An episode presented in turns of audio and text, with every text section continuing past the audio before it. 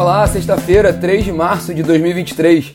Eu sou Rodrigo Polito e esse é o nosso Minuto Megawatt, nosso bate-papo diário sobre os principais assuntos e os destaques no mercado de energia.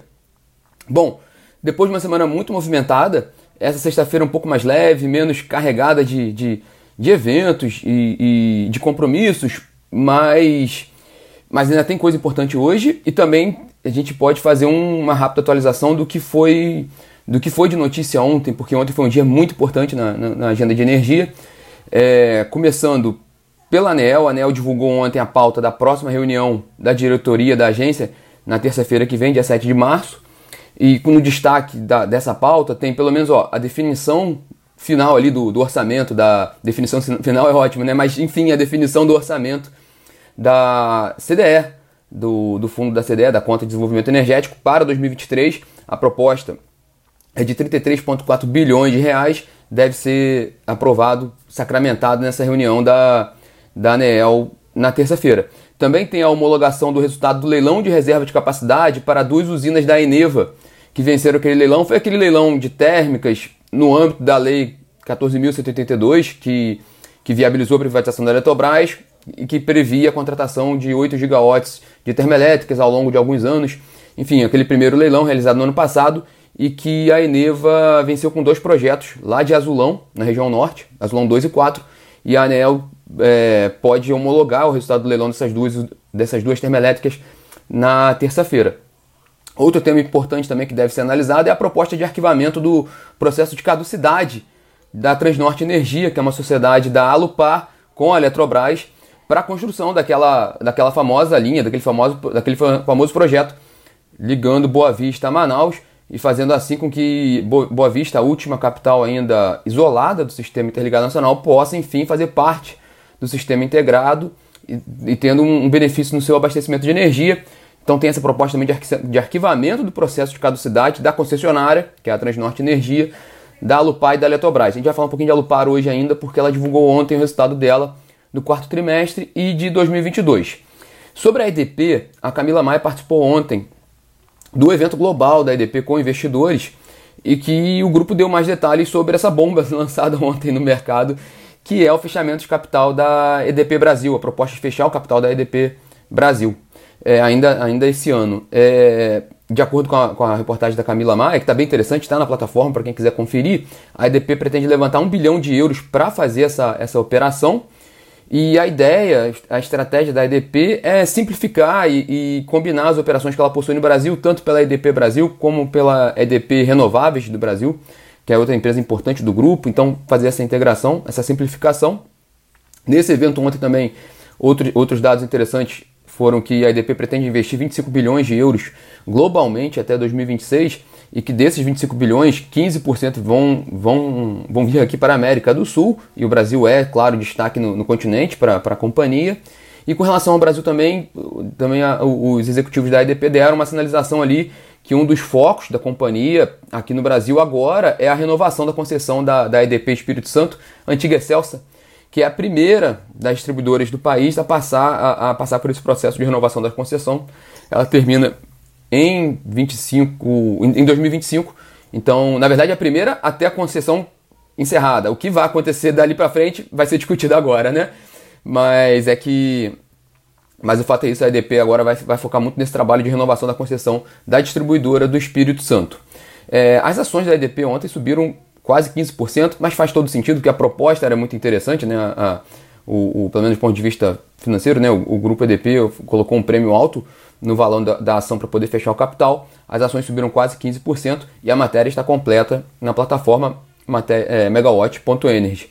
E na Petrobras, ontem também, o presidente da companhia, Jean Paul Prats, indicou que a empresa deve mesmo rever o mecanismo para correção de, de preços de combustíveis, o, não correção, mas a prática dos preços de combustíveis da companhia.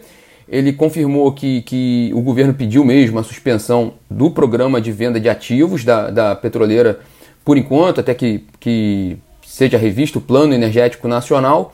No comunicado oficial da Petrobras é um, é um prazo de 90 dias para a suspensão do programa de, de venda de ativos, e a Petrobras tem que ver isso com muito detalhe, porque vários, vários projetos estão em vários estágios diferentes, com determinados é, acordos já assinados, então é um processo delicado que a Petrobras vai ter que rever agora. E Prat também defendeu um equilíbrio entre distribuição de dividendos e realização de investimentos pela companhia. Esse discurso do Prat foi muito em linha com o discurso do próprio presidente Lula dado ontem, né? Então, muito alinhada a fala do Prat com a do, do presidente da Petrobras. O fato é que ainda há muita incerteza com a Petrobras. O, o Prat sinalizou, tanto o Prat quanto o Lula, né? Que, que só vai, a gente só vai ter, isso ficou muito claro, né? Que só vai, só vai ter, a gente só vai ter uma imagem mais adequada, assim, mais possível de entender o que, o que vai ser feito na gestão da Petrobras depois que assumir a nova diretoria e depois que assumir os novos conselheiros que aí já, já, vai, já vai ser uma coisa mais estruturada, com, com a orientação do, do governo federal, também, que é, que é normal, né? E também com a definição da diretoria ali, para não ficar uma coisa que, por enquanto, ainda está muito temporária, né? Então, é, é difícil traçar um planejamento de longo prazo nesse momento.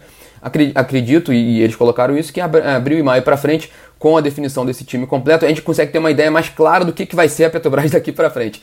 Enquanto isso, as incertezas pesam, né? E, e mais uma vez pesaram na B3, as ações da companhia recuaram mais de 2,5% ontem na, na B3. E também a gente tem matérias completas sobre a Petrobras na plataforma, tanto pelo, pela, pela coletiva de imprensa que o João Paulo Prates deu, quanto também pela reunião com investidores que eles fizeram ontem cedo para comentar o balanço de 188 bilhões de reais em 2022, balanço recorde. E só uma última, um último detalhe da, de Prates, ele reforçou tanto nessa teleconferência mais cedo quanto na coletiva de imprensa a importância da Petrobras investir em fontes renováveis. Ele citou várias vezes eólica offshore, citou parcerias para desenvolvimento de projetos de hidrogênio, então já dando umas diretrizes ali do que pode vir nesse novo plano estratégico da Petrobras. E, e, ele não deixou de lado a margem equatorial também, mencionando a importância da Petrobras investir em novas fronteiras de exploração de petróleo e gás natural, e ele citou a margem equatorial. Fechando o, a atualização de ontem, né, a Câmara de Comercialização de Energia Elétrica divulgou dados preliminares da primeira quinzena de fevereiro, indicando que houve um crescimento do consumo de energia no país de 2% em relação aos primeiros 15 dias de fevereiro de 2022. O que foi legal nesse, nesse relatório do, da CCE é que quem impulsionou esse crescimento de 2% foi o ambiente regulado das distribuidoras. Geralmente, quando a gente traz o, o dado da CCE, geralmente é o, é o Mercado Livre que está puxando a alta do consumo e, a, e o regulado está geralmente está, estável, né?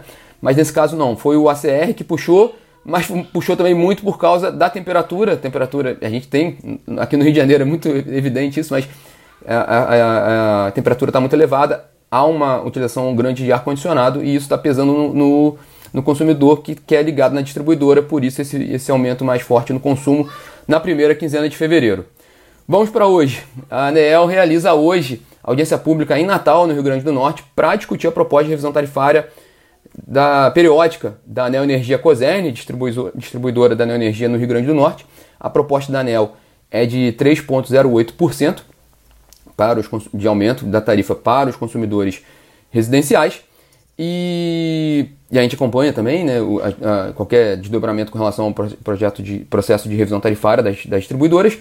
É, a Lupar faz uma teleconferência. A gente falou que ia falar da Lupar, né? A Lupar faz uma teleconferência às 3 horas da tarde é, para comentar o lucro da companhia em 2022, que foi de 918 milhões de reais, quase 18% menor do que o apurado em 2021.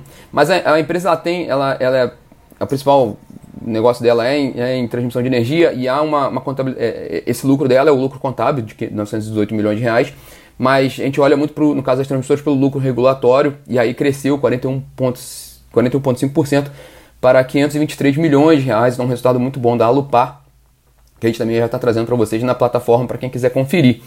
E o ONS, o Operador Nacional do Sistema Elétrico, ele atualiza hoje os dados, as previsões para o mês de março. A previsão oficial do, do operador nesse momento para março é de uma carga de 75,4 mil megawatts médios, com uma alta de 0,5% em relação a março do ano passado.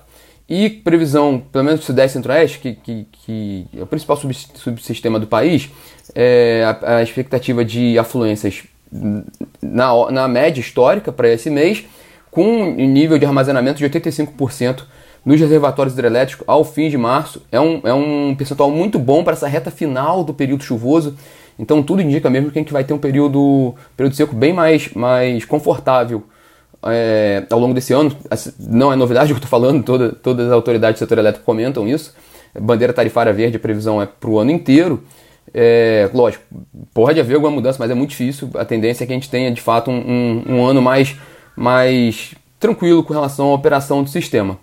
Bom, pessoal, esses são os destaques de hoje e esse foi o meu, meu último Minuto Megawatt. Eu estou, estou, estou de saída, vou tocar uns projetos pessoais. Não sei ao certo quantos episódios nós fizemos aqui, eu chutaria algo em torno de 500, porque pelo menos quando a gente começou a fazer o, o Minuto Megawatt também em podcast, já tem mais de 400, mais de 400 episódios. Agora a gente está chegando, eu estou estimando aqui é, algo em torno de 500 episódios, mas o, o Minuto continua com a nossa equipe da Megawatt, a gente não, o Minuto não para.